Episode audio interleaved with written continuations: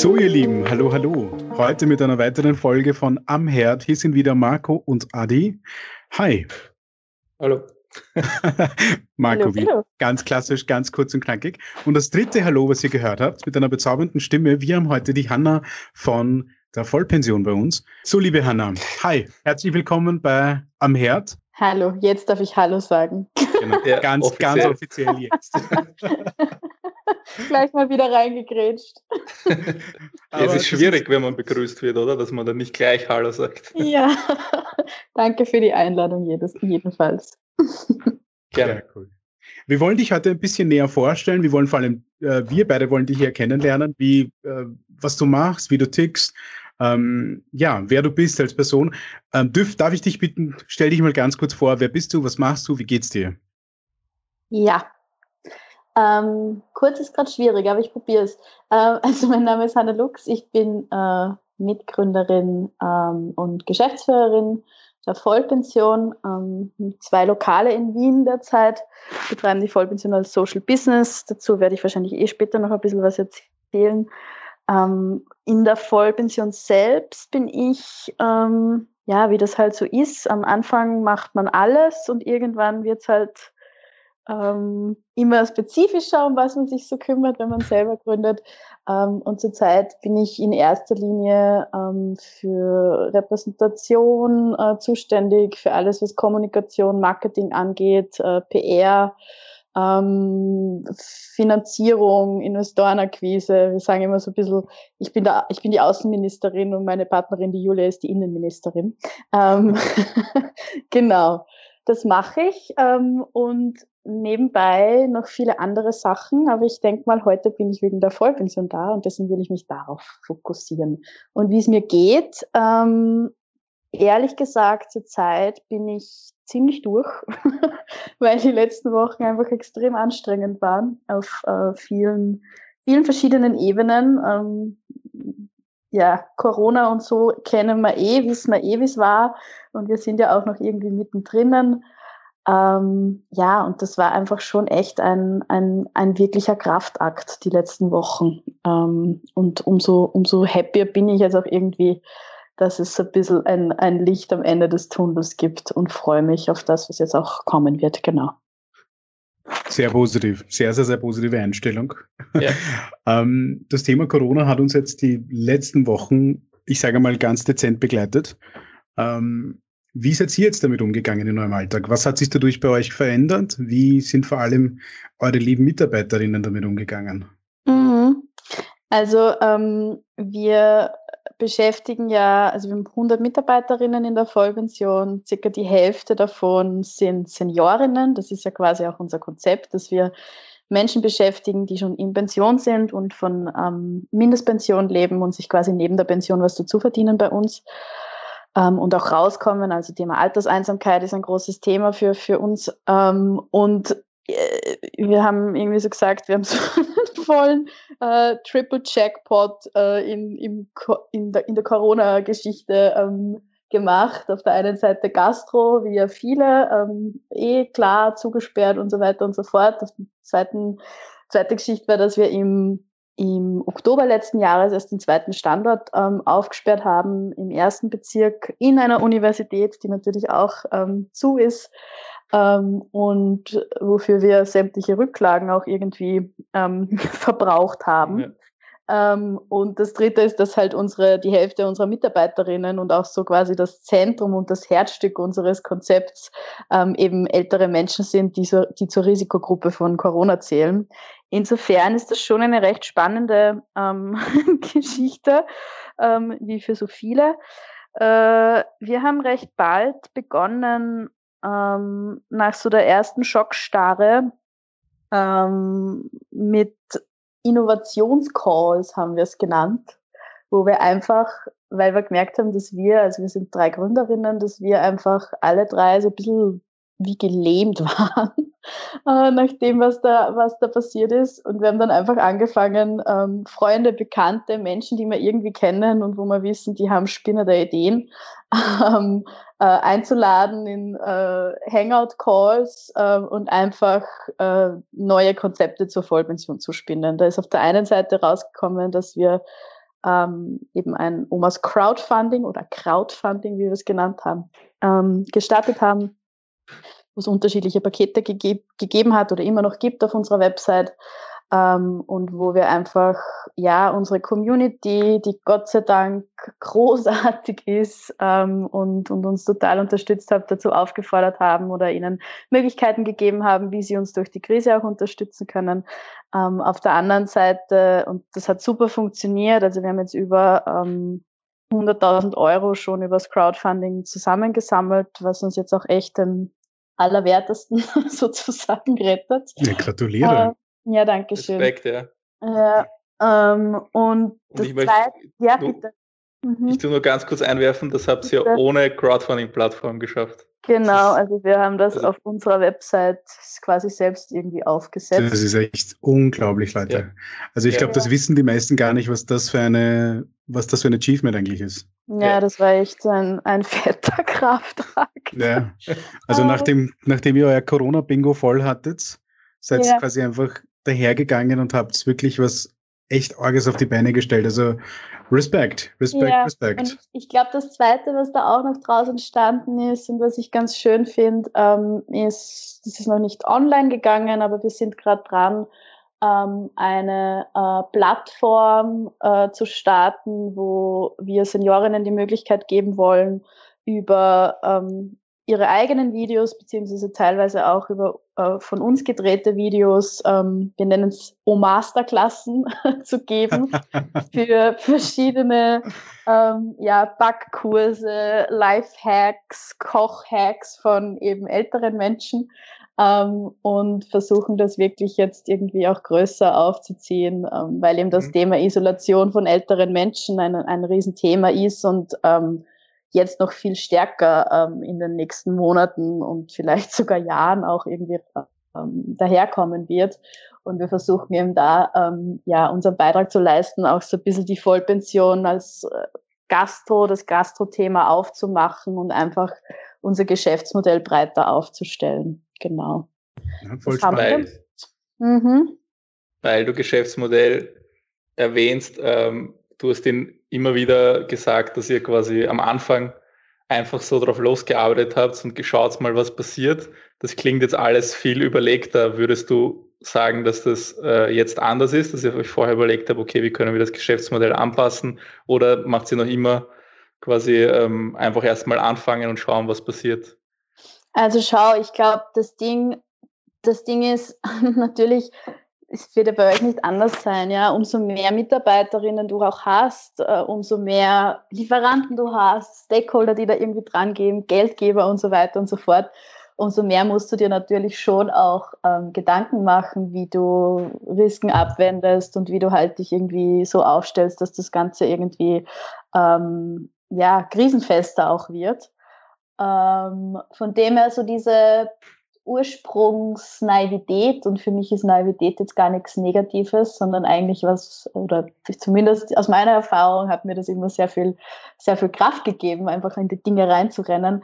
Das wird halt mit zunehmender Größe auch ein bisschen schwieriger. Ja? Ähm, von dem her, ich glaube aber trotzdem, dass ähm, wir schon, bevor wir Entscheidungen treffen, ist es für uns immer ganz wichtig, ähm, erstmal unsere Seniors mit einzubeziehen, auch so ein bisschen Feedback von denen zu bekommen, ob das irgendwie mhm. sinnvoll ist und für die sich auch richtig anspürt und am Ende des Tages immer noch mal eine Nacht drüber schlafen und schauen, ob das Herz am nächsten Tag immer noch sagt, dass das passt und das Bauchgefühl das mhm. auch irgendwie gut findet.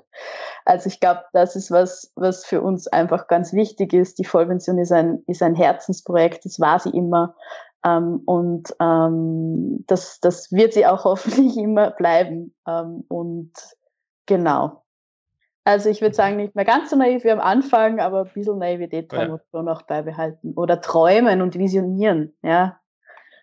Genau. Ja, ist auch ganz wichtig, finde ich. Also ich, ich sage immer, wir würden es heute also wenn wir alles wissen würden und jetzt von vorn beginnen würden, würden wir uns vielleicht gar nicht trauen, anzufangen und sagen, na, das tun wir uns nicht an. Deswegen ist die Naivität, glaube ich, schon immer wichtig, dass man überhaupt irgendwas entstehen lässt, weil wenn man alles ja. weiß, dann denkt man sich, na, das ist nicht wert.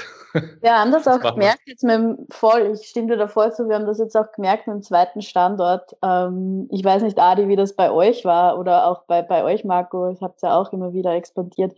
Ähm, für uns war der, der, der Schritt, den zweiten Standort zu eröffnen, war viel schwieriger als den ersten, ähm, obwohl wir so viel mehr Wissen hatten und auch mehr Ressourcen und irgendwie finanziell ganz anders auch dargestanden sind als ganz am Anfang aber einfach nur, weil du halt auch weißt, ähm, was alles daherkommen kann ähm, mhm. und woran du nicht überall denken musst. Ja, ja. das war bei uns ja. ähnlich. Also das, äh, ich fand auch, die Öffnung war nicht so schwer, äh, psychisch mal zu verdauen wie der zweite, also die, der erste Step der Expansion, wo man dann wirklich die Küche haben installieren müssen und dann den Laden im ersten Bezirk aufgemacht haben. Also das war wirklich, wo man sagt, okay, man ich habe das irgendwie damit verglichen, stell dir vor, du bist bei so einem äh, Jump-and-Run-Spiel und du schaffst das erste Level mit urharter Arbeit und mit Mühe und Not. Und dann überlegst du dir wirklich, hey, tue ich mir das zweite Level wirklich an? Oder oh, habe ich wirklich ja. die Ressourcen dafür? Mhm. Weil die, du merkst zwar, dass der, dass der Lunch nicht mehr so groß ist wie beim ersten, aber die, die, ich glaube, das ist aber ein Teil unserer menschlichen Natur, weil man hat auf der Seite, wo man das Gefühl hat, man kann mehr verlieren, weil du jetzt, hast du ein Business, was schon ein bisschen läuft und wenn du was Neues dazu nimmst, riskierst du das, was schon gut läuft, dass das irgendwie schlecht, äh, schlechter werden kann. Und das war bei uns die Challenge. Das hat uns ein bisschen herausgefordert, wo wir am Anfang dachten, okay, wenn jetzt was dazukommt, leidet dann das erste Geschäft runter. Wie war das bei euch, Marco? Also bei uns ist das ein bisschen anders, weil wir so, so dumm wir auch sind, ständig in andere Geschäftsbereiche gehen und nie, also das, wir haben ja zwei Foodtrucks, da war, da war es eigentlich recht simpel, weil eine Foodtruck-Eröffnung bei weitem nicht vergleichbar ist mit einer Lokaleröffnung. Ähm, da, da haben wir eigentlich in einer Situation den Foodtruck, also entschieden, dass wir den kaufen, als wir eigentlich komplett pleite waren gerade und haben einfach, ich weiß nicht, was uns dazu getrieben hat, aber wir haben gesagt, wir machen das jetzt einfach alles oder nichts. So heißt auch übrigens unsere zweite GmbH, alle, alles oder nichts GmbH. und, Super. Branding. Und da haben wir, das war noch in einer Phase, wo wir auch nicht so viel drüber nachgedacht haben. Natürlich haben wir Kalkulationen und so gemacht, aber in Wirklichkeit war es ein komplettes Risiko. Und jetzt beim Lokal zum Beispiel, das war was komplett Neues, weil vorher Foodtruck und Catering ist was anderes als ein Lokal zu führen und das merken wir einfach. Das ist ein ganz anderes Biest.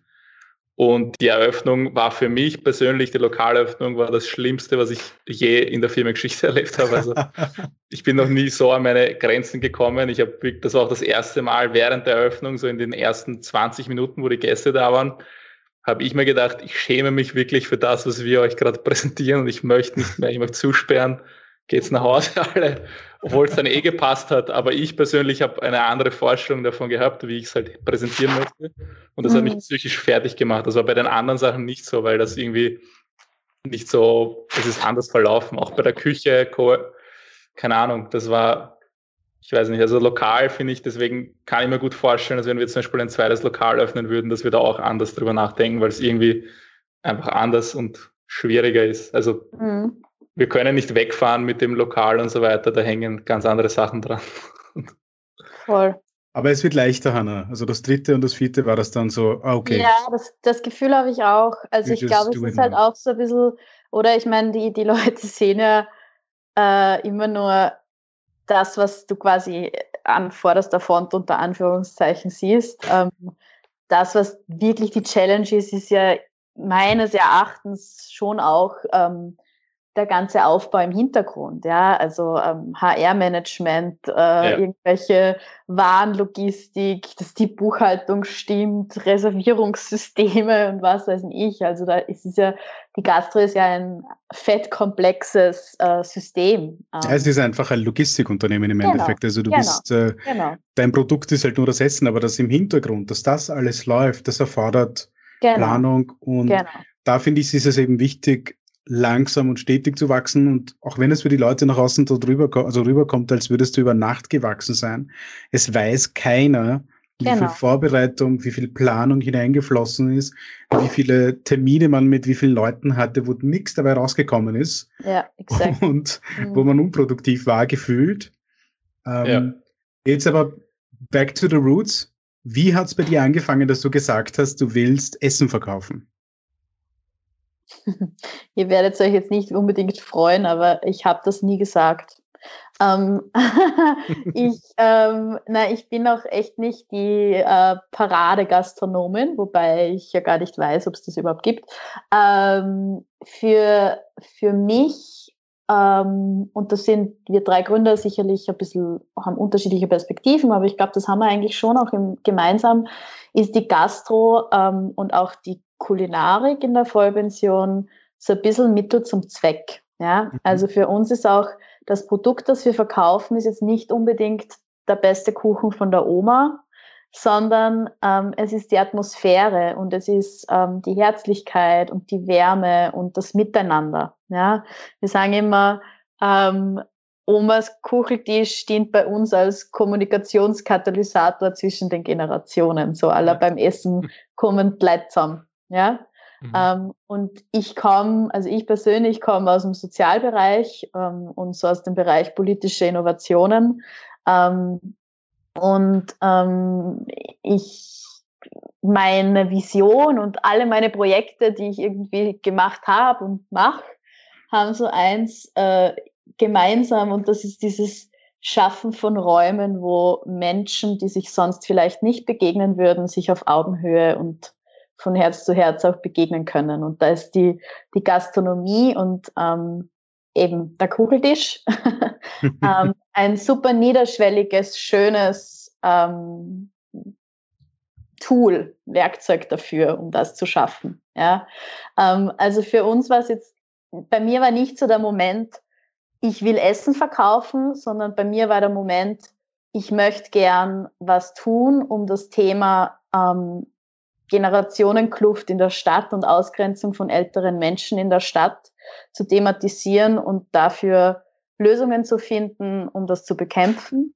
Ähm, und ja, dann irgendwie über 100 verschiedene Ecken, 100 verschiedene Ecken kam es halt ähm, zu dem Thema Gastronomie oder die Gastronomie eben als, als, als Methode, ähm, um, um das zu schaffen. Genau. Spannend, sehr spannend. Und ihr, weil, du, weil ihr drei verschiedene Gründer seid, wie seid ihr komplett unterschiedlich? Wie, wie ist das mit den Arbeitsstilen? Ähm, mhm. Streitet ihr miteinander? Wie, wie kommt ihr da klar? Ähm, also wir sind ähm, schon sehr unterschiedlich und so wie ich glaube jedes Gründungsteam ähm, sind wir echt durch die ärgsten Fights auch schon gegangen. ähm, aber das, was halt in den letzten fünf Jahren entstanden ist, ist ein unglaublich ehrliches, ähm, ja, beinhart ehrliches Miteinanderarbeiten, wo man, ich habe manchmal das Gefühl, ja, die sind halt so ein bisschen auch schon ein bisschen wie meine Family geworden. Mhm. Ähm, ähm, und da gibt's auch irgendwie nichts, worüber man nicht spricht oder man nicht sprechen kann. Ähm, und das finde ich wahnsinnig schön. Und was bei uns halt schon ist, dadurch, dass wir auch sehr unterschiedlich sind und auch ähm, eben Leute aus der Gastronomie, wir haben einen Sozialarbeiter beschäftigt und haben wir natürlich Menschen aus der Gastronomie äh, beschäftigt im Team, Leute aus dem Marketing, BWLer, ähm, Therapeutinnen. Also wir haben wirklich so hm. voll die unterschiedlichen Backgrounds alle miteinander. Und das macht uns aber auch irgendwie aus. Ähm, mhm. Und ich sehe meine Rolle ähm, immer mehr als fast so ein bisschen Moderatorin, ja, die halt diese unterschiedlichen Perspektiven zusammenbringt. Und ähm, daraus halt kann dann was Neues entstehen und was entstehen, was hoffentlich auch funktionieren kann. Ihr, ihr habt ja auch eine Person, die 25 Stunden pro Woche nur Kommunikation zuständig ja. ist, habe ich gelesen. Ja. Wie, was genau macht die? Wie funktioniert das? Weil das ist voll interessant auch für uns, weil Kommunikation bei uns irgendwie so ein zentrales Thema ist. Ja. Die, ja. ja, also das war, ähm, ich habe das früher gemacht, also die ganze Social Media Geschichte und ähm, alle, was die Reservierungsanfragen, Infomails, Newsletter, was weiß denn ich. Ähm, und bei uns fällt da auch viel äh, Kommunikation mit den Seniorinnen drunter. Also da haben wir sicherlich ein bisschen eigene Geschichte nochmal. Also wir, wir haben ja auch viele Community-Aktivitäten, wo wir eben außerhalb der Gastro auch irgendwie Räume kreieren, wo Alt und Jung zusammenkommt.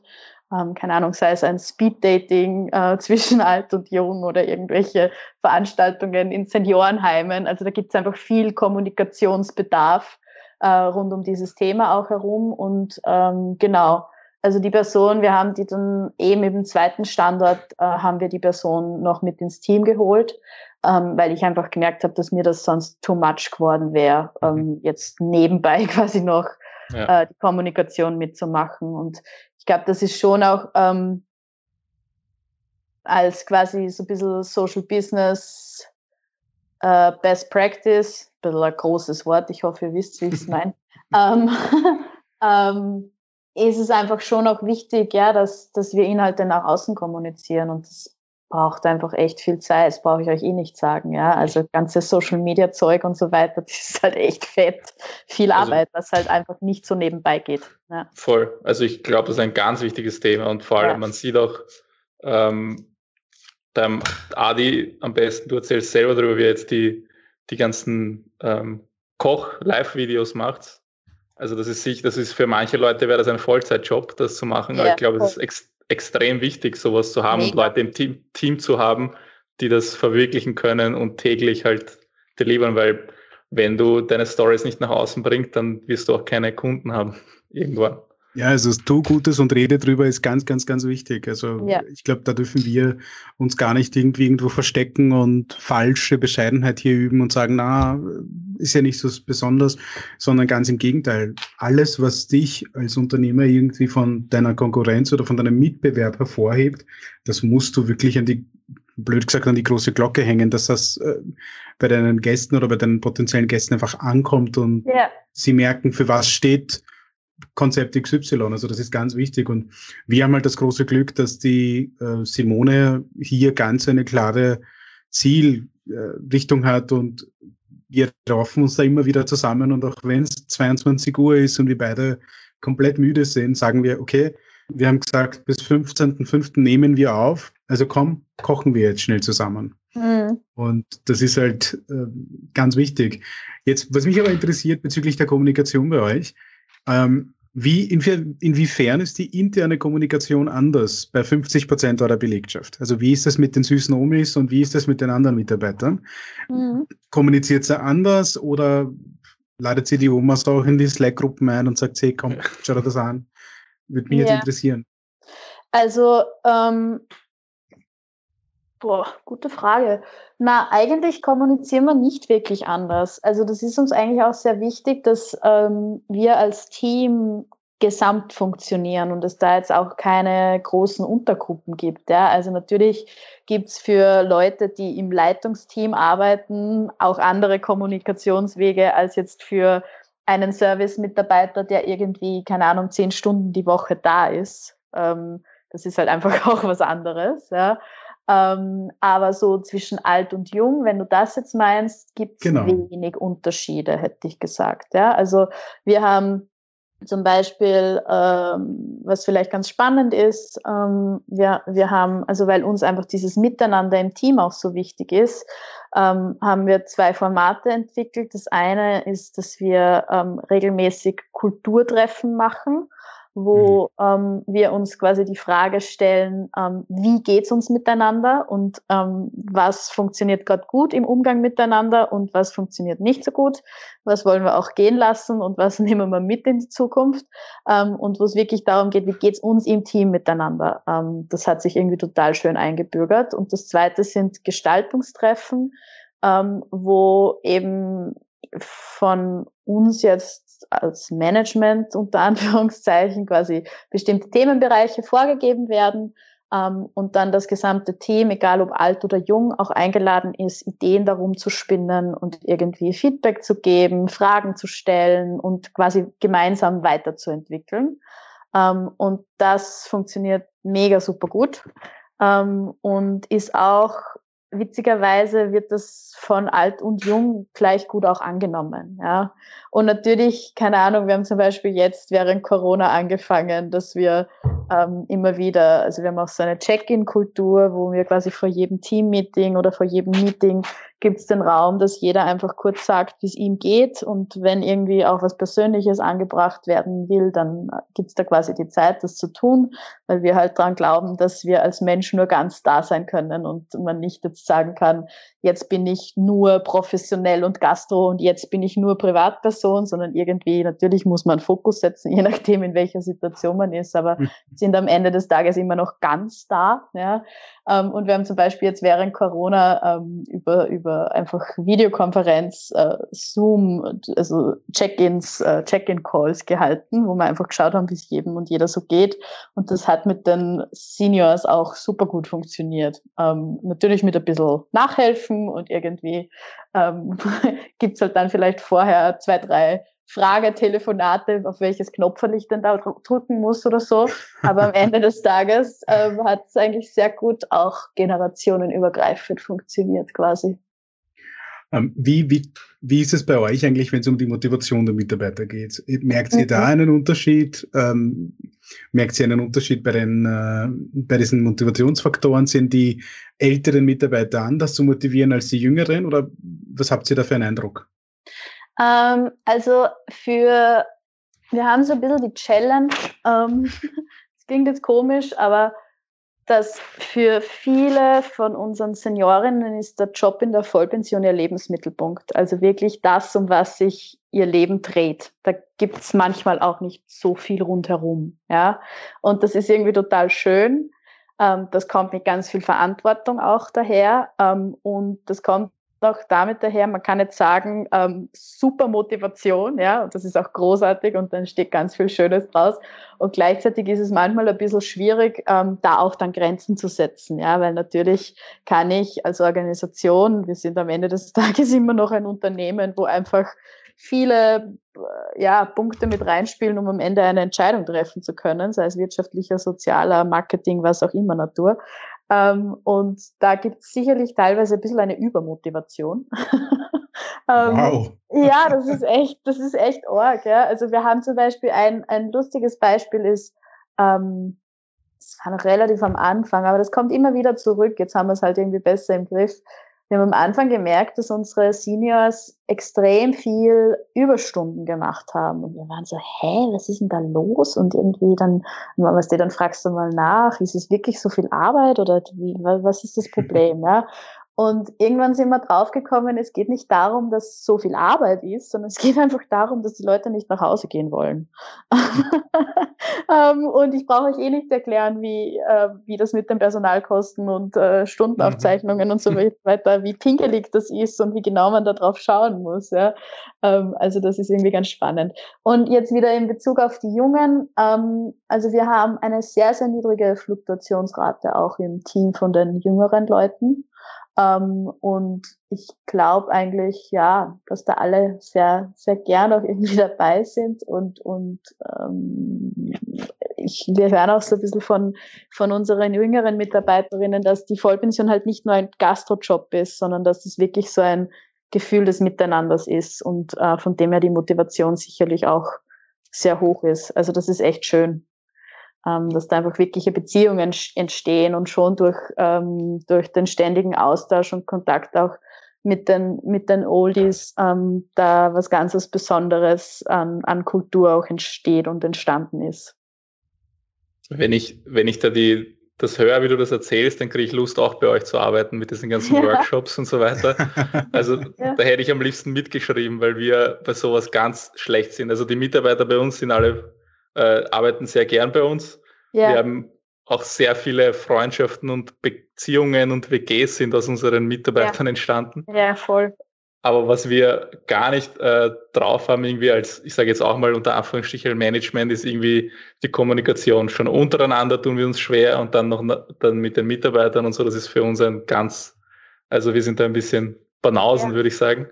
Ja, ich glaube, da haben wir einfach, ich glaube, da haben wir einfach viel lernen müssen auch, ähm, weil äh, ja, weil dieses Abgrenzen in so einem Gefüge, also was die bei uns ist so ein bisschen auch die Frage dann immer, wo hört dann die soziale Verantwortung auf? Ja, also wir haben Mitarbeiterinnen, die sind, weiß ich nicht, die waren ewig ähm, wirklich schwerst depressiv oder die haben ein schweres Alkoholproblem gehabt, bevor sie bei uns zum Arbeiten angefangen haben. Da gibt's Themen, keine Ahnung, der Ehepartner stirbt. Ähm, Krebserkrankungen, was weiß denn ich. Also das sind schon echte Geschichten, die da irgendwie auch daherkommen. Und umso wichtiger ist es dann, ähm, also wir gehen da echt so mit vollem offenen Herz auch irgendwie rein, weil nur so ähm, können wir uns halt auch in den Spiegel schauen und ist die Vollpension das, was sie irgendwie ist.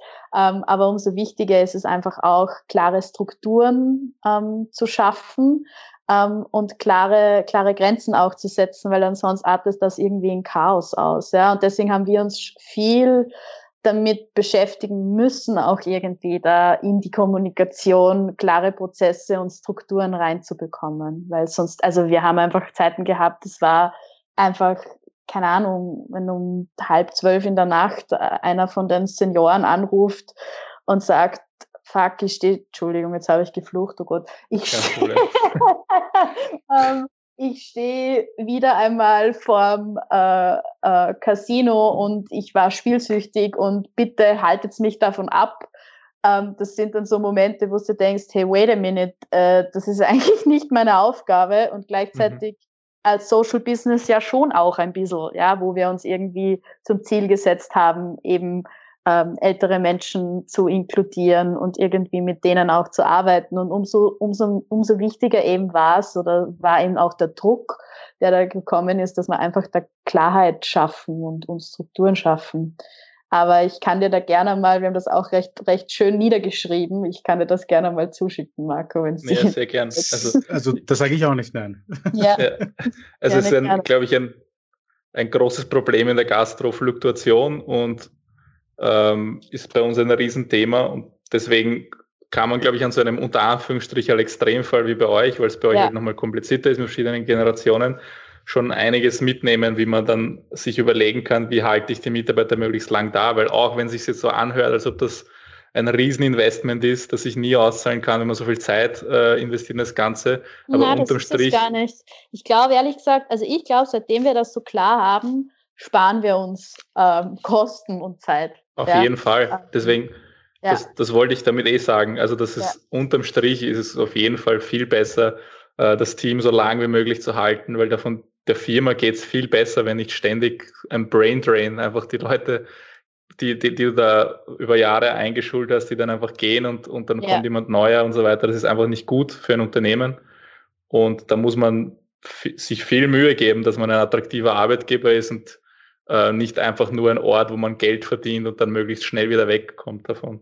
Ja, ich glaube auch, darf ich nochmal da reingrätschen, weil ja. ich das Thema echt spannend finde. Also ich glaube auch generell für die Gastro, wenn so immer dieses Jammern ist, und ich glaube jetzt, dass ihr jetzt zwei mit euren Unternehmen da wahrscheinlich eh nicht dazu gehört, ja, aber so dieses, wir finden keine guten Mitarbeiter und die Leute sind alle so faul und was weiß ich nicht, bliblablub, ähm, äh, wie sie alle jammern ich glaube, dass wir ähm, als Gesellschaft und als Unternehmerinnen ähm, weiterführend ähm, einfach checken müssen, dass sich Arbeitswelten und Motivationsfaktoren von Mitarbeiterinnen verändern über die Zeit. Ja, und das ist bei uns so ein spannendes Ding, weil wir zum Beispiel, wo wir echt einen Unterschied sehen, weil du vorher auch gefragt hast nach den Unterschieden, ähm, Adi, ist, äh, was das Thema Führung angeht. Ja, also was erwartet sich eine, ähm, keine Ahnung, 65-jährige, 70-jährige Person von einer Führungskraft und was erwartet sich ein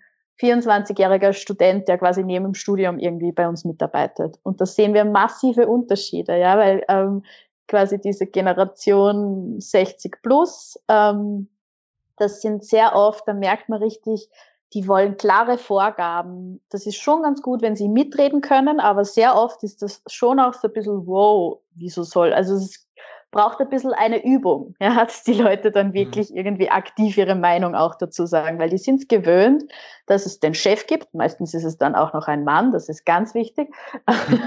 Kennen wir uns alle aus, dass es den Chef gibt und der sagt jetzt, was jetzt Sache ist. Ja, und das war für viele oder ist auch immer wieder, wenn neue Leute von den, von den als quasi Ältere mit ins Team kommen, ist das für die so wie, ihr wollt jetzt meine Meinung wissen? Hä? und wenn wir uns jetzt aber die, die Jüngeren anschauen, ja, dann ist es richtig so, hey, ich will mitgestalten, ich will mitdenken, ich habe auch was zu geben. Ähm, Gebt mir irgendwo einen Ort, wo ich mich einbringen kann, ja. Und dann musst du mit dem aber umgehen können, weil natürlich kannst du nicht komplett alles aufmachen und jeden überall mitquatschen lassen, weil am Ende des Tages triffst du keine Entscheidung mehr. Ähm, mhm. Und, und das, das glaube ich, müssen wir in der Gastro einfach auch alle irgendwie lernen, dass ähm, da auch ganz viel Potenzial da ist und dass die Leute einfach auch was zu geben haben. Ja, und wie man dann diese diesen Wissensaustausch und Ideenspinnen und so weiter facilitated und gestaltet, das ist halt eine, eine Sache an sich, ja, und eine Kunst an sich, glaube ich. Und viele, keine Ahnung, in vielen größeren Unternehmen, Tech-Companies, whatsoever, ich bin nebenbei auch ähm, selbstständige Moderatorin und mache viel zu Großgruppenprozesse, die machen sich unglaublich viele Gedanken, wie sie ähm, diese eben Generation 20 bis 30-Jähriger, ähm, wie sie das schaffen, dass sie die Leute irgendwie im Unternehmen halten und äh, mit irgendwie Ideenaustausch und Partizipation und so weiter und so fort. Ähm, und in der Gastro glauben wir, dass alles halt, oder teilweise, das ist jetzt natürlich sehr verallgemeinert, äh, glauben wir, dass das jetzt alles irgendwie so weiterrennt wie halt in den letzten äh, keine Ahnung, 30, 40 Jahren das funktioniert hat. Mhm. Aber so wird das halt, glaube ich, nicht mehr lange gut gehen. Ähm, mhm. Und vielleicht ist Corona da auch ein guter, ähm, ein guter Wachrüttler, ähm, damit sich auch was ändert in der Gastro. Mhm. Auf jeden Fall sehr spannende Ansichten, weil das ist so, ja. das Thema Führung wird sich gerade, ich glaube, weil bis jetzt hat man immer gedacht, das Thema Führung ist für mich dann interessant, wenn ich jetzt sagen wir mal, ein Unternehmen habe, wo ich 50, 60 Mitarbeiter habe und ich habe meine Abteilungen und dann, aber dabei ist es halt, bei uns gab es halt so die erste Führungskrise, wo wir von vier Mitarbeitern auf acht Mitarbeiter wurden. Ja, genau. Also das war so, auf einmal denkst du dir, okay, was ist los? Haben, stellen sie sich alle gegen uns und dann haben wir so diverseste Webinare angehört, Bücher gelesen und irgendwann denkst du dir, okay, das ist normal. Du bist jetzt, jetzt halt nicht mehr das Epizentrum von einem Team und das soll auch so sein und das ist auch gut so. Und dann kam die nächste große Challenge so mit 20 plus Mitarbeitern. Und bei uns ist halt auch so, dass circa die Hälfte von unseren äh, oder zwei Drittel von unseren 32 Mitarbeiterinnen sind äh, geringfügig angestellte Mitarbeiter und da haben wir halt die größten Herausforderungen. Voll, Informationen, weil du halt Vielzahl, ja die Infos, die auch für Sie relevant sind, weil es ist ja eigentlich, die Leute wollen ja informiert werden. Und das haben ja. Sie uns auch mehrmals klar bekannt gegeben, dass, ja. es, dass Sie sich wünschen würden, dass wir mehr mit Ihnen über Karma Food an sich reden, was geht bei uns gerade ab, was stehen für Projekte an und wo können ja. sie sich wie einbinden. Und das ist halt für uns die größte Challenge. Wie können wir ja. ihnen alles über uns erzählen, ohne sie zu spammen oder ohne sie. Ja, und auch zu beunruhigen, das finde ich auch immer ganz so. Genau. Also das ist ganz für mich genau. so eine Frage, wo, also es kann eigentlich auch reichen, wenn ein, zwei, drei Leute schlecht schlafen. Ich muss jetzt nicht, also ich warum die ganze das ist meine, genau. Naja, und das ist auch meine Aufgabe als und Verantwortung als, ja. als Führungskraft, oder? Und gleichzeitig ja, ich weiß nicht. Wir hatten einen super spannenden Moment vor, spannend sage ich jetzt, vor zwei Jahren, ähm, zweieinhalb Jahren, das war so echt ein fetter Crash. Ähm, jetzt fluche ich nochmal, aber ich nenne es jetzt einfach so, das war der volle Clusterfuck, wo uns sehr viel Geld geklaut worden ist. Ähm, und das hat uns fast äh, umgebracht als Organisation.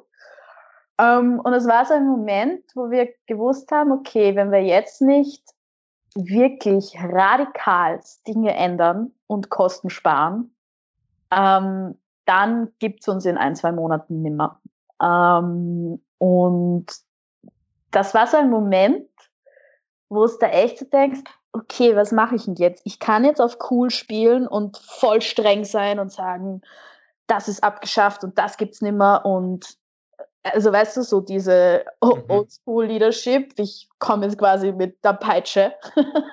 mhm. ähm, du schaust, dass du, und du kürzt Mitarbeiter raus und was weiß nicht.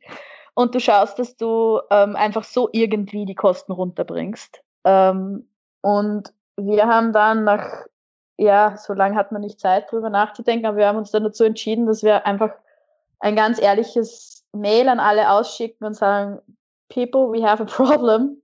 Ähm, für alle, die mitdenken möchten, ähm, gibt es nächste Woche einen äh, Großshowfix, wo alle eingeladen sind.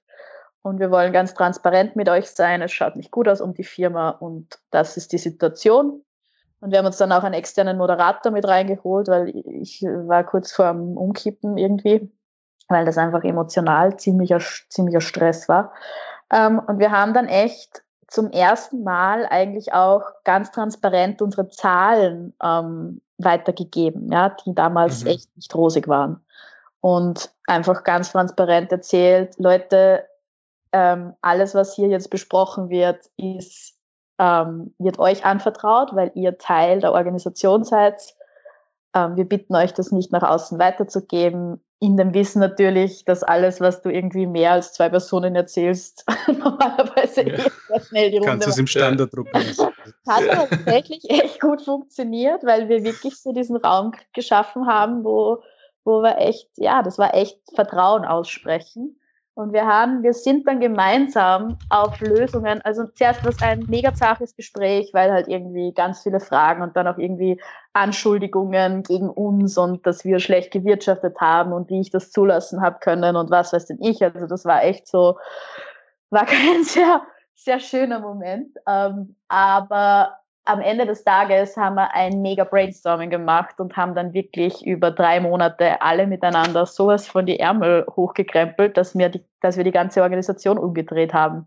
Und das war für mich schon echt, ähm, und seitdem geht es uns auch tatsächlich laufend einfach besser, ja, weil wir ein paar Dinge durchgebracht haben, die, die, einfach, die wir einfach verändern mussten, damit die Organisation langfristig einfach auch stabil wirtschaften kann. Und das war für mich echt ein großes Learning, ähm, was das, und da gehört aber viel Verletzlichkeit auch dazu, ja, wenn ich irgendwie mich als Führungskraft da vorne hinstelle und sage, erst leider, wir haben echt ein Problem und upsi, ähm, und ich stehe jetzt da quasi und ähm, ich will euer Feedback und ihr könnt mich jetzt auch kritisieren. Und das war kein schöner Moment, aber am Ende des Tages war es mega, mega wichtig für die Organisation und ist viel, viel mhm. Gutes dabei rausgekommen. Ja, sehr, sehr wichtige liegt, Lektion. Die Kunst liegt eben darin, solche Hyper-Stress-Situations in einem kontrollierten Rahmen stattfinden zu lassen. Ja. Weil dann, dann kommt halt wirklich die Innovation raus, wie, ja. wie man es eigentlich braucht. So künstlich ja. erzeugte Stresssituationen. Ja. Stell dir vor, das könntest, könntest du irgendwie so als Management-Style irgendwie in den Betrieben einführen. Ja. Können Sie, äh, wie hieß der Film nochmal? Glenn Gary, Glenn Ross, können Sie sich an den erinnern? Na, habe ich nicht gesehen. Coffee is for Closers. Ähm, schau dich den mal an. Okay. Das ist so, das, das, daran denke ich gerade, weil das ist auch so, da kommt einfach so ein neuer äh, Immobilienverkauftrainer in eine uralt eingesessene Firma rein und ja. erzeugt eben so eine Drucksituation. Ja. Das ist halt voll spannend, wie die Menschen damit umgehen. Also es wird, ja. wie war es bei euch? Gab es Leute, die da komplett doch dicht gemacht haben und gesagt haben, okay, wir gehen darauf gar nicht ein und haben einfach mal blockiert bei dieser, äh, bei dieser Stresssituation, die da war? Ja, ja, voll, klar. Also da kam dann, das war dann echt so, so ein bisschen so wie so die, wir haben halt dann schon auch äh, so ein bisschen diese Altgewerkschafter, ja, so, die sich dann zusammentun und die Stimme erheben gegen die Führungsebene. Und ich bin damit gar nicht klargekommen, weil so, Herrst Leidl, seht ihr nicht? Leute, I am here. Ich bin mit vollem Risiko in dieser Firma. Ähm, ja, wahrscheinlich habe ich Fehler gemacht und ich hätte viel früher irgendwas checken müssen. But ja, das ist jetzt die Situation, in der wir stecken und ähm, es bringt uns jetzt nicht weiter, ja. Aber und ich glaube, das Wichtige ist dann, dem auch Raum zu geben und das dann irgendwie auch auszuhalten als Führungskraft, das da sein zu lassen, weil es ist auch eine Wahrheit.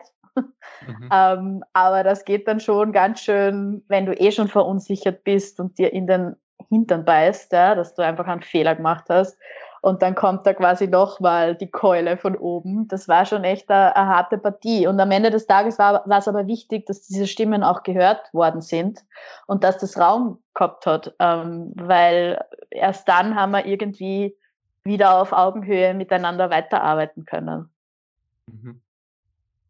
Ja, aber sehr, sehr wichtiger Prozess auch, vielleicht bei uns nicht in so einer Extremsituation passiert, aber wir haben begonnen jetzt die, sag mal, die letzten sechs Monate. Ähm, es, es gibt halt immer wieder so Symptome, die in der Firma auftauchen, wie, keine Ahnung, ähm, es ist zu stressig bei einer Schicht und so weiter und das passiert, ja. das passt nicht, das passt nicht. Diese Sachen sammeln wir immer auf und basteln dann gemeinsam mit ausgewählten Mitarbeitern immer so Problembäume und versuchen halt an die Wurzel des Problems zu kommen. Ja, super cool. Mhm. Und das ist voll interessant, weil du dann einfach merkst, ich habe zwar diese riesen Vielzahl an Problemen in einem Bereich, aber ich komme drauf, dass es alles auf ein oder zwei Gründe zurückzuführen ist und an der kann man dann arbeiten. Und bei uns war es zum Beispiel jetzt äh, das Thema Fluktuation bei Schichtleitern, weil wir haben halt viele Studenten eben, mhm. für die ist es ein Lebensabschnitt mhm. und die bleiben dann, keine Ahnung, zwei, drei Jahre bei uns, sind dann voll eingeschult und tragen die Firma mit. Aber wenn die gehen, dann ist es für alle restlichen Schichtleiter super mühsam, weil es einfach dauert, bis jemand nachkommt. Und ja. viele dieser Probleme entstehen einfach dadurch, dass diese Leute gehen. Und das ist voll eine voll wichtige Erkenntnis für uns gewesen, weil davor haben wir uns immer auf diese Symptombekämpfung konzentriert. Aber so haben wir realisiert, hey, wir müssen viel weiter hinten ansetzen und uns überlegen, ähm, entweder wir versuchen die Leute länger zu halten. Bei manchen geht's aber nicht, weil wenn der, keine Ahnung, der studiert Wirtschaft, natürlich wieder irgendwann in einen anderen Bereich arbeiten gehen oder die Chance ist sehr hoch, dass es macht. Vielleicht muss man äh, für Schichtleiter ein anderes äh, Stellenprofil suchen und so weiter. Also das, mhm. Diese Erkenntnisse sind super wichtig, dass man da einfach mal so eine richtige Grundsatzdiskussion führt und versucht dann an den Kern, Kernursache zu kommen. Ja, voll.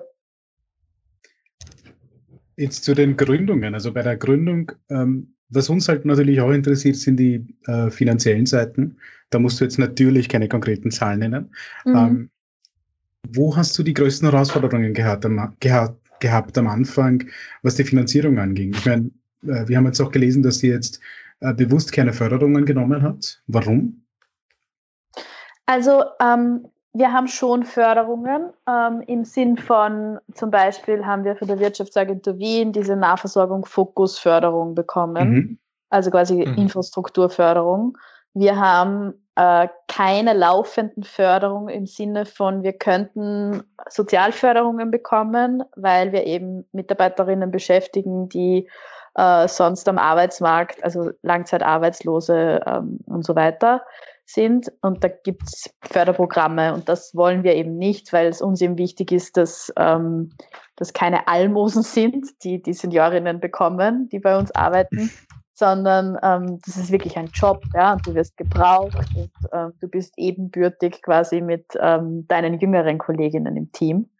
Ähm, also das so zu den Förderungen. Wir haben schon eben die Nahversorgungsförderung. Wir haben einmal vom äh, WAF seine Innovationsassistenzförderung bekommen. Also wir schauen da schon recht aktiv auch vom AWS haben wir Förderung. Also wir schauen schon recht aktiv auch nach Förderungen, aber eher mehr eben klassische Startup-Förderung und jetzt nicht diese laufenden Sozialprojektförderungen, die halt andere Sozialprojekte bekommen.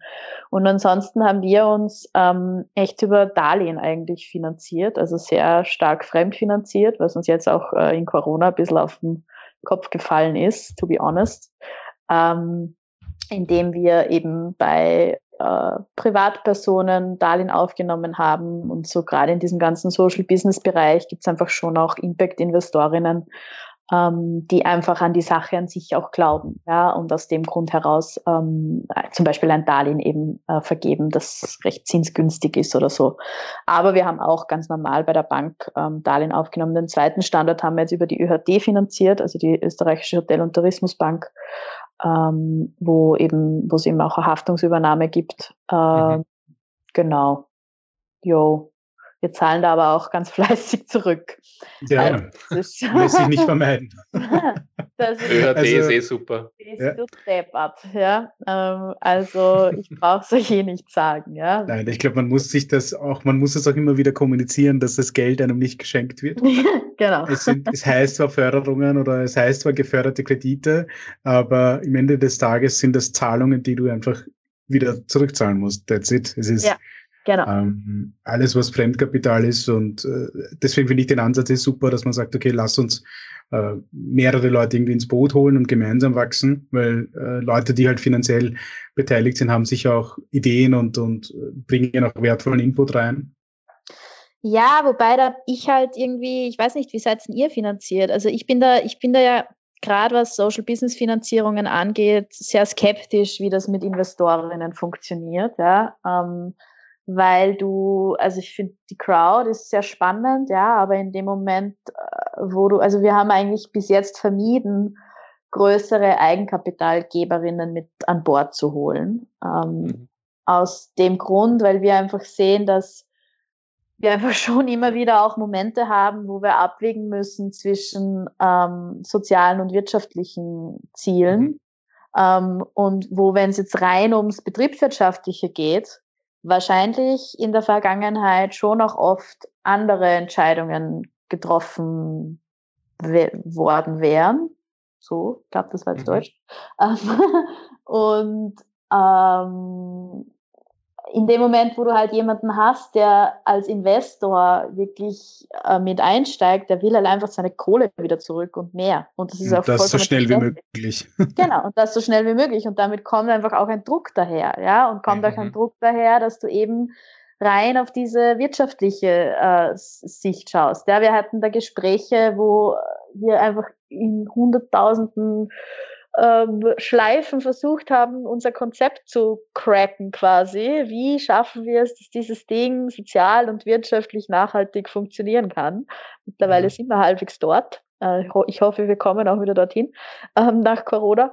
Und ähm, da waren ganz oft Ideen sozusagen von sehr ähm, monetär fokussierten Menschen, um das schön auszudrücken, mhm. ähm, wo es einfach irgendwie so die Idee war, na ja, könnt ihr nicht einfach ein paar Omas weniger und dafür irgendwo außerhalb in einer Produktionsküche größere Mengen produzieren? Oder können wir nicht ein bisschen jüngere Seniorinnen anstellen, die vielleicht noch ein bisschen fitter sind ähm, und ähm, die jetzt vielleicht nicht Depressionen haben und deswegen oft schlechtere Tage haben, wo es halt irgendwie nur fünf Kuchen werden in ein paar Stunden und nicht wie normalerweise neun oder zehn.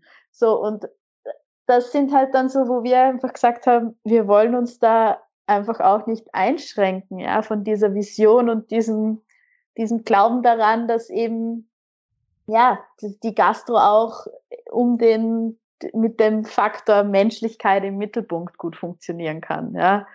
Und da, da frage ich mich halt, genau, also ich glaube, da haben wir auch als, als äh, Startup und vor allem als Social Startup-Szene noch nicht wirklich ähm, das Spiel so ganz verstanden, wie das funktionieren kann. Und ich habe da auch keine Lösung dazu. Ja. ja. Wie setzen ihr das? Also ich, ich persönlich, das ist meine persönliche Meinung, also ich hoffe, es, es erwürgt mich nachher niemand. Ich glaube, entweder man ist quasi äh, ein Idealist oder man verdient Geld. Also bei uns ist es so, wir haben, ähm, wir treffen sicher viele Entscheidungen. Wir, wir haben ja auch keine Investoren, um es vorab zu sagen. Wir sind auch komplett äh, selbst bzw. kreditfinanziert, zahlen alles brav zurück. Ähm, wir schließen es nicht aus, irgendwann einmal, wenn wir sagen, das Konzept ist jetzt bereit, dass man irgendwie, dass man schneller wachsen könnte oder müsste, darüber zu, zu überlegen. Aber wir treffen doch immer wieder Entscheidungen, so wie du es auch gesagt hast, die einfach wirtschaftlich nicht, also die ergeben keinen Sinn. Das ist einfach nur rein idealistisch quasi. Wir sagen, es ist uns wichtig, dass wir das so machen, wie wir es machen, auch wenn es besser wäre, es anders zu machen. Und wir sehen auch ähm, eben durch die Küche bei uns, wo die Leute eingemietet sind, ähm, es gibt einfach Firmen, die da ganz anders rangehen und denen geht es finanziell auch viel, viel besser als uns und viel, vielen anderen, mit denen wir reden, die halt tendenziell eher diesen idealistischen Zugang haben. Mhm. Und ja, es, ich, ich, hab, ich träume natürlich immer gern und hoffe, dass es diesen Weg gibt, wie man beides vereinen kann und quasi ein, ein super toller, nachhaltiger McDonalds werden kann und riesig und alles. Mhm. Aber es kann gut sein, dass wir, die idealistischen Firmen, quasi nur die Inspiration sind, dass die großen anderen und die, die Geld verdienen, ein paar Sachen von uns quasi nachahmen und kopieren und so halt ähm, etwas verbessern, aber dass sie komplett, also dass man mit unserem Konzept alleine eine gewisse Größe erreicht, ist sehr schwierig, würde ich sagen. Ja, bei uns ist auch so, wir sind auch komplett, äh, ja, Friends, Fools, Families and Banks. Mhm. Ähm, und da ist halt ganz wichtig gewesen, von uns von Anfang an zu schauen, die Kontrolle bei, bei uns zu haben, dass wir Entscheidungen treffen können, weil somit können wir wirtschaftlich unpopuläre Entscheidungen auch treffen und sagen, okay, das machen wir, weil wir dazu stehen, das machen wir, weil es sich richtig anfühlt und dass man jetzt nicht irgendwie einer dritten Person, weil was wir auf jeden Fall vermeiden wollen, sind Rechtfertigungen. Weil ja. ich glaube, sobald du da in so ein System reinrutschst, wo du einmal in der Woche ja. jemanden anrufen musst und Dinge rechtfertigen musst, na, ganz ehrlich, dann kann sich der Wachstum gar nicht so auszahlen, dass es irgendwie wert ist. Das ist halt meine persönliche Meinung. Voll. Und wir haben halt geschaut, okay, wenn wir jetzt ein Euro verdienen, versuchen wir lieber den einen Euro wieder zu investieren, anstatt jetzt uns auszuzahlen. Ja. Ähm, das haben wir jetzt die letzten fünf Jahre gemacht und werden das auch sicherlich in der Zukunft genauso machen, weil wir haben vor, die Marke noch ein bisschen zu diversifizieren, dass wir äh, mehr Produkte, eher mehr Richtung Produkte gehen und ja. weniger richten noch mehr Läden, weil es soll ja auch diese Spanne, weil wenn es rein wirtschaftlich ginge, wäre der beste Weg, noch mehr, also die Karma Foods quasi auf 10, 20 Locations aufzuteilen, noch mehr Küchen. Aber ob, ob dieser Weg wirklich der Weg ist, den man gehen möchte, sei dahingestellt. Ja, und ähm, auch der, der euch als Unternehmerinnen glücklich macht, oder? Also genau, ja. ganz genau, weil wir sind jetzt nicht Unternehmer geworden, um Geld zu verdienen, nicht nur. Na, sicher ist es eine, äh, spielt es eine Rolle. Wir meinen, müssen alle unsere Rechnungen zahlen. Aber für uns war das eher so, halt auch, ja. wir glauben an den Erfolg, wir glauben etwas tun zu können, womit wir andere Menschen irgendwie glücklich machen können. Und ich sage immer spaßhalber bei uns, uns ist wichtig, dass wir die Leute irgendwie das Leben von den Leuten erleichtern, ob wir jetzt Essen verkaufen oder Schuhe, pff, ist, ist, ist Banane, ehrlich gesagt. Mhm. Das ist halt dieser idealistische Ansatz bei uns, ein, ein bisschen zumindest. Mhm. Ähm, alles klar. Also pass auf, jetzt haben wir vielen, vielen, vielen Dank für diese ganzen Insights. Und jetzt kommen wir zu dir persönlich. Ja, mhm. weil das soll ja auch einen Platz finden, weil ja auch total spannend ist. ja. ähm, so dein Dating-Profil, ja. Ähm. Na, bitte verschont mich. Erzähl einmal, wie läuft so ein normaler Arbeitstag bei dir ab? Also wenn man, der, der Begriff normal ist sehr dehnbar, ja? also das kannst du definieren, so wie du willst. Wie läuft der äh, Arbeitstag bei dir so ab, vom Aufstehen bis Schlafen gehen? Nimm uns da mal so mit. Wow. Ähm, ich spreche jetzt mal nicht von Corona-Zeiten, okay, sondern ich ja, versuche. Auf jeden Fall. Corona gibt es nicht. Ich versuche mich jetzt einmal in eine andere Zeit zurück äh, zu versetzen oder nach vorn zu versetzen. Ähm, also, mein Alltag schaut oder mein. Der, erstens mal ist jeder Tag anders. Deswegen ist diese Frage tatsächlich unglaublich schwierig zu beantworten. Und das ist aber gleichzeitig auch das, wieso ich das Selbstständigsein und das Unternehmerinnensein unglaublich schätze und liebe, weil mir sonst eh schnell Fahrt wird in der Birne. Ähm, und also ich stehe auf, dann mache ich Yoga. Eigentlich jeden Tag. Sonst ähm, komme ich nicht in die Gänge und sonst fange ich gleich in der Früh zum Herumstressen an und äh, dann, das geht normalerweise nie gut aus. Ähm, Dann mache ich mir mein Frühstück. Schlechtes Gewissen kicking in exactly, right now. Ja, genau. Na, aber also ich bin so ein bisschen äh, äh, ja, hyperaktiver Mensch teilweise oder in meinem Hirn brummt halt sehr oft und deswegen ist dieses irgendwie Ausgleich schaffen ganz, ganz wichtig und auch was, was ich in den letzten Jahren gelernt habe, ähm, dass das ganz notwendig ist, weil wenn man nur in die eine Richtung immer arbeitet und Vollgas gibt, dann brennst halt aus. Und das äh, bringt auch mhm. irgendwie was. Ähm, so, dann fahre ich meistens äh, in die eine oder andere Vollpension. Also ich schaue, dass ich ähm, jeden Tag in dem einen oder anderen Standort bin oder manchmal auch in beiden. Ähm, wir haben ja an jedem Standort einen Betriebsleiter oder eine Betriebsleiterin eigentlich das heißt, die Teams vor Ort, ähm, ich bin jetzt nicht mehr die Vorgesetzte oder Führungskraft von den Teams vor Ort, sondern da gibt's ähm, Gastronomie-Profis, die das hundertmal besser können, auch als ich, Gott sei Dank. Ähm, aber für mich ist es schon sehr wichtig, natürlich da irgendwie ja, in Kontakt zu bleiben, zu schauen, was läuft vor Ort, wie geht's den Leuten, wie geht's den Gästen, was ist für eine Stimmung und so weiter, weil ansonsten ähm, verliert man so ein bisschen auch die, ja, die Verbindung zu dem, um was es eigentlich geht. Ähm, dann haben wir ein Büro im sechsten Bezirk, da fahre ich dann meistens hin. Und dort, ja, je nachdem, ich habe meine Woche so eingeteilt, dass ich, das hat sich für mich ganz gut ähm, bewährt, dass ich so quasi Tage habe, wo ein unterschiedlicher Fokus drauf liegt. Also ich habe zum Beispiel, keine Ahnung, Montag ist immer so Wochenstrukturierung und ähm, viele Meetings äh, mit, mit dem Team, also wo man einfach gemeinsam die Woche strukturiert, schaut, woran arbeitet jeder, ähm, was sind die wichtigen Themen diese Woche. Ähm, am Dienstag, Mittwoch sind meistens so die ganzen kaufmännischen Geschichten, der ganze Zahlenkram, der auch irgendwie erledigt werden muss, Liquiditätsplanung und so weiter, also die ganzen Geschäftsführungsthemen. Ähm, und ähm, Donnerstag sind dann so diese ganzen Kommunikations-PR-Themen, also in einer idealen Woche, ja, meistens verwischt mhm. sich dann eh. Aber so in der idealen Hanna-Welt wäre es so und in meinem Kalender steht es auch seit zwei Jahren. also deine Woche laut Outlook. genau, meine Woche laut Outlook. Und Na, aber ich probiere mich da schon, ich probiere da schon so ein bisschen diesen Fokus auch mir beizubehalten, weil ansonsten ja. äh, bricht Chaos aus.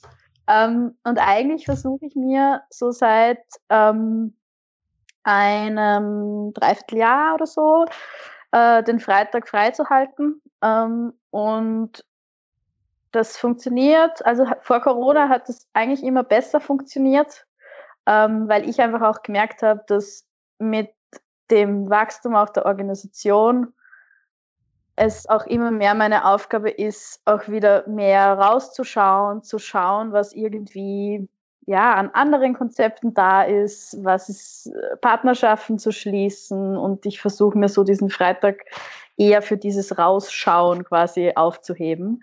Ähm, mhm. ich habe auch immer mehr Keynote-Speeches, die ich mache, ähm, irgendwelche, genau, äh, weiß nicht, ich sitze im Kreativwirtschaftsbeirat vom Wirtschaftsministerium, ich habe noch eine zweite Geschichte gegründet, wo wir eine ähm, Interessensvertretung für äh, Social Entrepreneurship in Österreich gegründet haben. Das heißt, da ist viel so an irgendwie Policy-Arbeit und so weiter, was mir halt einfach irgendwie auch voll die Kraft gibt, da auf politischer Ebene irgendwie aktiv zu werden. Dann habe ich ab und zu so noch meine Moderationen, die irgendwie so alle, alle paar Wochen irgendwie stattfinden. Ähm, also ja, ein recht buntes Sammelsurium irgendwie. Und mhm. ich finde es immer so spannend auch, wie ich, würde mich auch interessieren, wie es euch da so geht.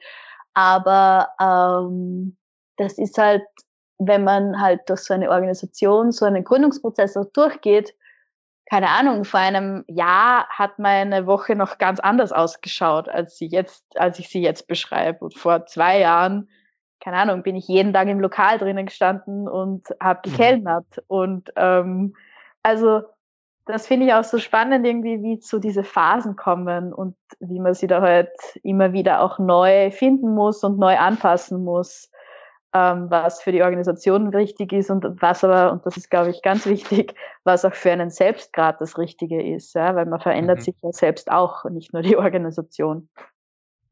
Ähm, genau, so, wenn das jetzt irgendwie Sinn gemacht hat. Also ja, sehr interessant, auf jeden Fall. ja. Du lebst gerade ähm, Traumleben, weil das ist auch so momentan die Sache, woran wir arbeiten, sich ein bisschen rauszunehmen und ja, äh, wie gesagt, anderen Dingen zu widmen. Es ist, die, das ist, das, es ist der, der Wunschzustand, ja. Also oft wird man dann eh aufgestresst von dem ganzen Wahnsinn, der da irgendwie so passiert und dann steht wieder das Marktamt da und dann ist wieder das und ja. dann ist wieder der und dann ist wieder da ein Drama und dann streitet der mit dem und bla bla bla und dann reden Oder alle ganz durcheinander. Ähm, und umso und, äh, wichtiger, das glaube ich, Entschuldigung, Marco, eine Sache sage ich noch, umso wichtiger glaube ich, aber es ist echt, dass ähm, man als Unternehmerin gut auf sich selber schaut und auf diese Balance in sich auch schaut, ähm, damit man einfach auch ruhig bleiben kann und immer wieder auch diese Vogelperspektive einnehmen kann. Also das merke ich bei mir so stark, wenn ich zu viel in dem ganzen Drama des Alltags und in so einer Gastronomie passiert so viel Drama, weil einfach so viele Menschen ein- und ausgehen und so viele Menschen miteinander arbeiten. Da ist einfach immer irgendwas los. Ähm, ja. Und wenn ich da so Vollgas drinnen bin, ähm, dann wird es auch schwierig, diese Außenperspektive auszunehmen. Und dann habe ich so das Gefühl, dann, dann passiert sehr schnell, dass ich mich treiben lasse und dass ich nur mehr reagiere, anstatt aktiv zu handeln und strategisch auch zu denken. Ja. Horror. Ja. ja, das ist momentan ja. echt meine größte Herausforderung. Ja, sicher, ja, weil ich wir halt. Ich bin derzeit so ein Puffer. Ja. Ich, mhm. ich bin momentan wirklich so ein, für mich oft wie so ein Puffer bei den Zügen. Ich, ich diesen alltäglichen Bullshit kriege ich immer als erstes mit und ich bin so die First Line of Defense. Mhm. Und da möchte ich äh, schauen, dass ich mich da ein bisschen mehr rausnehme. Also ich habe heute sehr viel mitgeschrieben bei dir. Also sehr viele, wie soll ich sagen, Erleuchtungen hatte ich heute. Ja. naja, ich hatte heute zum Beispiel gerade einen äh, Call mit meinen zwei Mitgründern, die mir heute sehr ehrlich die Meinung gegeigt haben. Das war halt schon so ein bisschen ein so Aua, okay. Ähm, weil ich einfach ähm, gerade schon recht durch bin und irgendwie mhm. sehr an mein Limit komme, ja. Und die zwei mir heute sehr ehrliches Feedback gegeben haben und gesagt haben, Herr Tanner, jetzt steiger mal auf die Seite, ja, und lass mal wieder los. Weil ich bin halt gerade voll im Angstmodus und halte mhm. mich fest und glaube, ich kann alles selbst richten.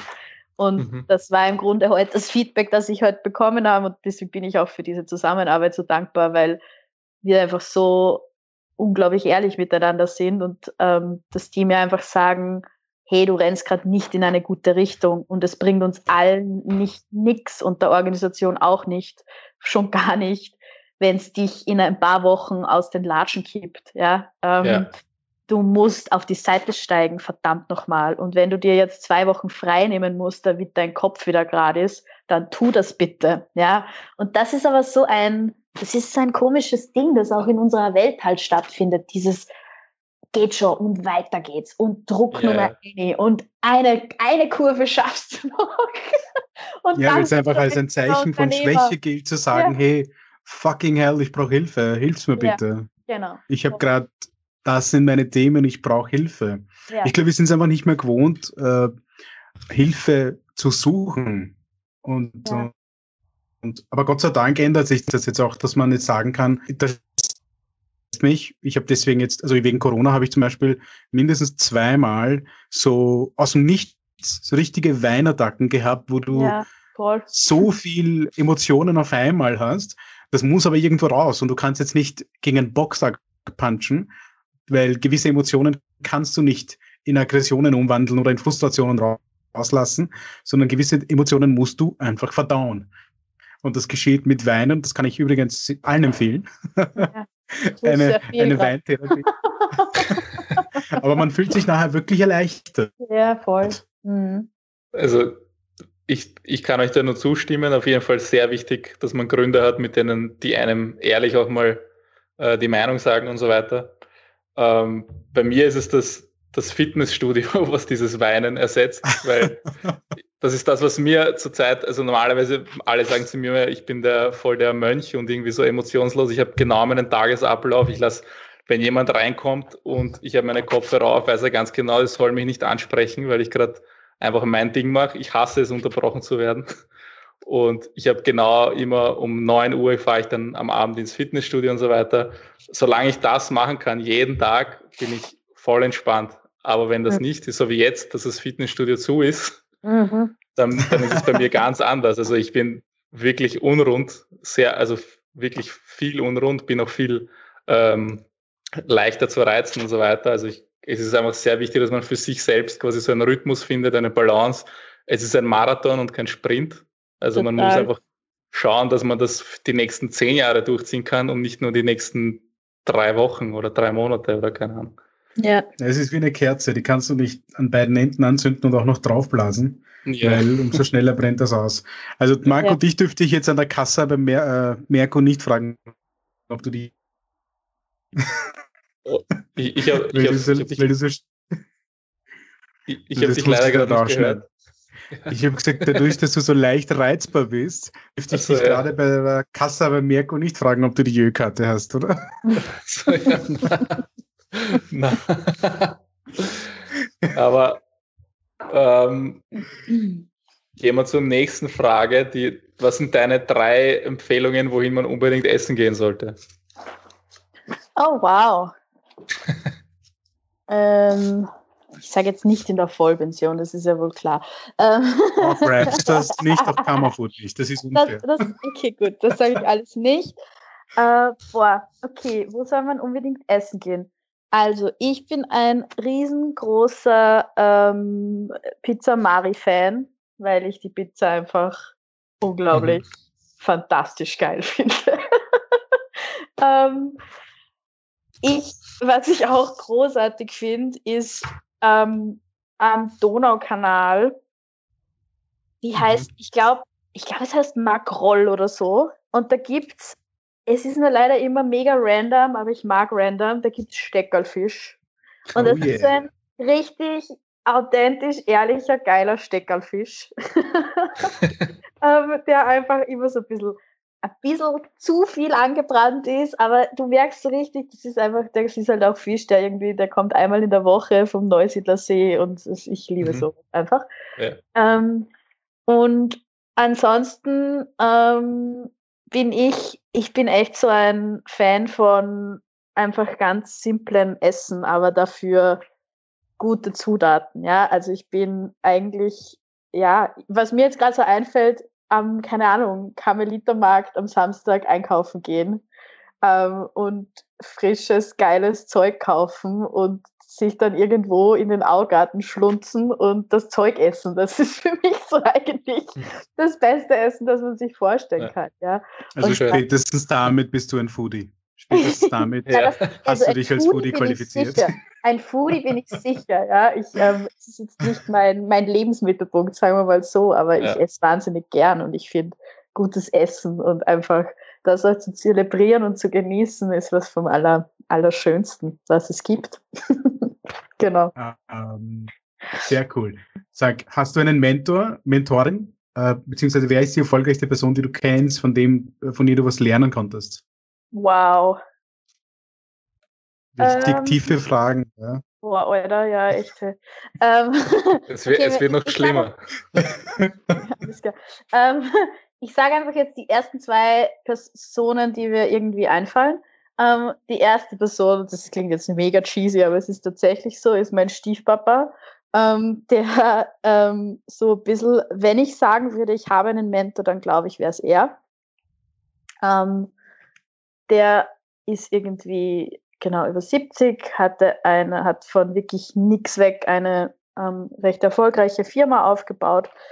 Ähm, und der hat mir einfach, ja, immer wieder gibt er mir super, super Tipps. Und zum Beispiel eine Sache, die er mir mal gesagt hat, war so, oder eigentlich zwei Dinge, das sind nämlich echt ganz spannend. Erstens hat er mir mal gesagt, wie ich so voll mega erschöpft war und voll durch und irgendwie am Jammern und am Sudern und alles hat Schaß und das funktioniert alles nicht und so, hat er gesagt, Hanna, hör auf, das ist dein Job, ja. Dein Job als Unternehmerin ist es, Herausforderungen zu meistern und irgendwie Lösungen zu entwickeln. Und wenn, und das, wenn du es schaffst, dass du das als lustvoll und als was Spannendes ansiehst, ähm, dann hast du voll gewonnen, weil dann ist es einfach immer wieder ein Rätsel lösen. Ähm, und ich mhm. finde das eine total schöne Sicht auf diese Dinge. Ja, man kann irgendwie untergehen vor dieser Wulst an Problemen, die einem da so irgendwie daherkommen, oder man kann es so sehen und sagen, oh, okay, wie gehe ich denn das jetzt wieder an? Grabe ich mich hm. Uhr, das ist aber ein super schöner Puzzle. Ja, fahre ich links vorbei, hüpfe ich oben drüber, renne ja, mit dem Kopf gegen die Wand und hoffe, dass sie umfällt. Ähm, genau, also das finde ich ganz spannend. Und das Zweite, was er gesagt hat, war, deine Aufgabe ist es, ähm, oder eine, gut, eine gute Unternehmerin bist du dann, wenn du schaffst, dass du Menschen beschäftigst, die in den einzelnen Bereichen besser sind als du, die mehr wissen als du. Mhm. Und wo du dich einfach selbst und dein Ego hinten anstellen kannst. ähm, und das finde ich irgendwie auch eine sehr schöne Herangehensweise ähm, zu Unternehmer sein, ja. ne? dass du irgendwie schaffst, mit wirklich guten Menschen zu arbeiten. Und die zweite Person, die mir einfällt, komischerweise, weil ich habe jetzt schon länger nichts mehr von ihr gehört, ist die Doraya Eberle, ähm, ehemalige äh, es war mal eine Chefin von mir, wie ich Praktikantin war in der ersten Stiftung. Da haben wir uns kennengelernt und die Doraya ähm, ist eine Frau, die ähm, ja unglaublich gütig ist. Das ist eigentlich ein gütig ist, glaube ich, so ein, so ein Wort, das sie gut beschreibt und die ein wahnsinnig riesengroßes Herz hat und Menschen hilft. Jetzt, äh, Bauern helfen Bauern, äh, Bauern, ja, Bauern helfen Bauern gegründet, ähm, wo sie im äh, Jugoslawienkrieg ähm, mit Lastwegen einfach runtergefahren sind und dort, also österreichische Bauern, ähm, den Bauern dort vor Ort geholfen haben, indem Häuser gebaut oder wieder, wieder, wieder erbaut worden sind. Und die Reihe war dann auch lange in der Politik und so weiter. Und ist einfach so eine Person, wenn man zu der hingeht ähm, und sagt, hey, ich brauche Hilfe oder sie hat sich auch sehr in der Flüchtlingskrise jetzt engagiert oder wo sie sieht, da gibt es irgendwie Leid und Ungerechtigkeit, ähm, dann krempelt die Frau einfach die Ärmel hoch und packt an und gibt nicht auf, bis den Menschen nicht geholfen ist. Und das, ähm, genau, die ist auch irgendwie eine große Inspiration für mich. Cool. Mhm. Ähm, dann die nächste Frage. Jetzt gehen wir so ein bisschen im Schnelldurchlauf, weil wir schon voll lang sind. ähm, ähm, ich habe Hint verstanden. Bitte? Ich habe den Hint verstanden. nein, nein, ich finde ich find deine Antworten super und voll inspirierend, aber es ist, wir sind jetzt ja recht Gut, lang und deswegen. Schieß los. Ja, also, äh, wenn du am Stephansplatz eine Anzeige schalten könntest heute, was würdest du draufschreiben? Eine riesengroße Billboard-Anzeige. Was würde draufstehen? Lasst uns aufeinander schauen. Oder schauen wir aufeinander. So dieses Miteinander gehen wir durch das durch. Mhm. ja. Schön. Ähm, was ist die beste Investition, die du unter, also wenn du, stell dir vor, du machst gerade auf, du gründest gerade, für was würdest du die ersten 1000 Euro ausgeben? Nachdem du alles schon eingerichtet hast, es läuft alles, die Lebensmittel sind gekauft. Mhm. Für was würdest du die ersten 1000 Euro ausgeben, die du hast? Mhm. Mhm. Na, ich habe ja gesagt, das sind richtig tiefe Fragen. Weißt du, was mir kommt? Eine fette Feier fürs Team. Sehr gut. Sehr gut. Das ist eine... Man merkt, ich bin eine große Unternehmerin. Nein, das ist sehr geil. Aber eine coole Antwort. Tatsächlich. Es geht immer ums ja, Team. wichtig ist, ja. ja. Als letzte, letzte Frage. Welche Frage wirst du nie gefragt, die du aber wünschen würdest, dass man sie dich fragt? Oh Gott, ihr macht mich fertig. ähm, welche Frage bin ich gefragt? Wie geht's dir wirklich? Gut, aber haben wir heute gefragt, Marco, gell? Ja, wie geht's dir wirklich, Anna? Vielleicht bin ich auch zu scheu, um die wirkliche Antwort zu geben. Das kann sein, ja. Ja, deswegen, die, du wünschen würdest, dass man sich dich fragt. Also wenn du es nicht willst. ich würde mir wünschen, dass wir Menschen wirklich drüber reden, wie es uns wirklich im Inneren geht. Mhm. Aber das ist jetzt ja die Frage, ob ich die Frage so nie gehört habe oder sie so nie wahrgenommen habe oder ob ich sie so einfach nicht beantworte, weil ich's, weil ich mich selbst davor scheue, halt auch verletzlich zu sein, so wirklich. Mhm. Weil das ist eine tiefe Frage eigentlich, gell? Ja, man kann, also. Man kann es gar nicht so kurz antworten. Genau. Deswegen haltet man sich einfach immer kurz und knapp und sagt, ah, passt schon, eh gut. ja, das ist auch ja, die eh, Frage, wem, kann dazu, wem kann man denn wirklich das zumuten? Ja, also. Eh. ja. Ja, und mit wem will man überhaupt reden? Das ist überhaupt die nächste Frage. Ja, wobei ich glaube, dass uns das allen miteinander, also ich fand das mega schön, wie wir vorher auch gesprochen haben und du, Adi, gesagt hast, dass du gerade irgendwie einfach ab und zu weinst, weil es einfach scheiß Sache ist. Ja. Es ist halt Sache, aber kommen wir dazu. Na, aber ich finde das, also mich entspannt das total, wenn man solche Gespräche führen kann. Ja, ähm, voll. Und einfach, ja, ich glaube, das erfordert auch so ein bisschen, äh, ja, dass du sagst, hey, ich stehe zu dem, was ich bin und wie ich bin und ja. dann, dann, dann kommt wirklich so eine Lockerheit und so eine Leichtigkeit rein. Ja. Aber cool, Hanna. Vielen, vielen, vielen Dank, dass du dir Zeit genommen hast. Vielen ja, danke Dank. euch. Vielen Dank. Ähm, wir hoffen, dass äh, wir dich bald auch so mal sehen. Ich soll dir auch ganz liebe Grüße von Simone ausrichten. Danke, liebe Grüße zurück. Und ja, bis sehr, sehr, sehr bald. Das hoffe ich auch. Alles Liebe. Alles Liebe, bald. Anna. Bis Baba. bald. Baba. Ciao. Ciao. So, und das war wieder eine sehr, sehr, sehr spannende Folge mit der Hanna von der Vollpension und wir sind ganz, ganz hin und weg von den ganzen Insights, die sie uns gegeben hat. Was sagst du, Marco? Ja, also ich wünschte, wir könnten noch vier Stunden uns mit ihr unterhalten, weil ich hätte noch sehr viel lernen können und ich freue mich auf die nächsten Gespräche und hoffe, dass die genauso spannend werden. Ja, und ich glaube, wir bewerben uns einmal beide für ein Praktikum bei der Hanna. Ja. Da lernen sicher was Cooles dazu. Genau, ja. Na gut, ihr Lieben, dann sagen wir in diesem Sinne äh, einen wunderschönen Abend oder einen wunderschönen Morgen, wann ihr immer diese Folge hört. Ähm, wir freuen uns auf euer Feedback. Schreibt uns äh, jegliches Feedback an äh, hallo at am-herd.com. Falls ihr Gäste vorschlagen wollt, bitte macht es. Wir freuen uns über eure Ideen, euer Input. Was sind so die Fragen, die euch wirklich dringend interessieren? Welche Fragen sollen wir noch stellen? Und ja, bis zum nächsten Mal. Bis zum nächsten Mal.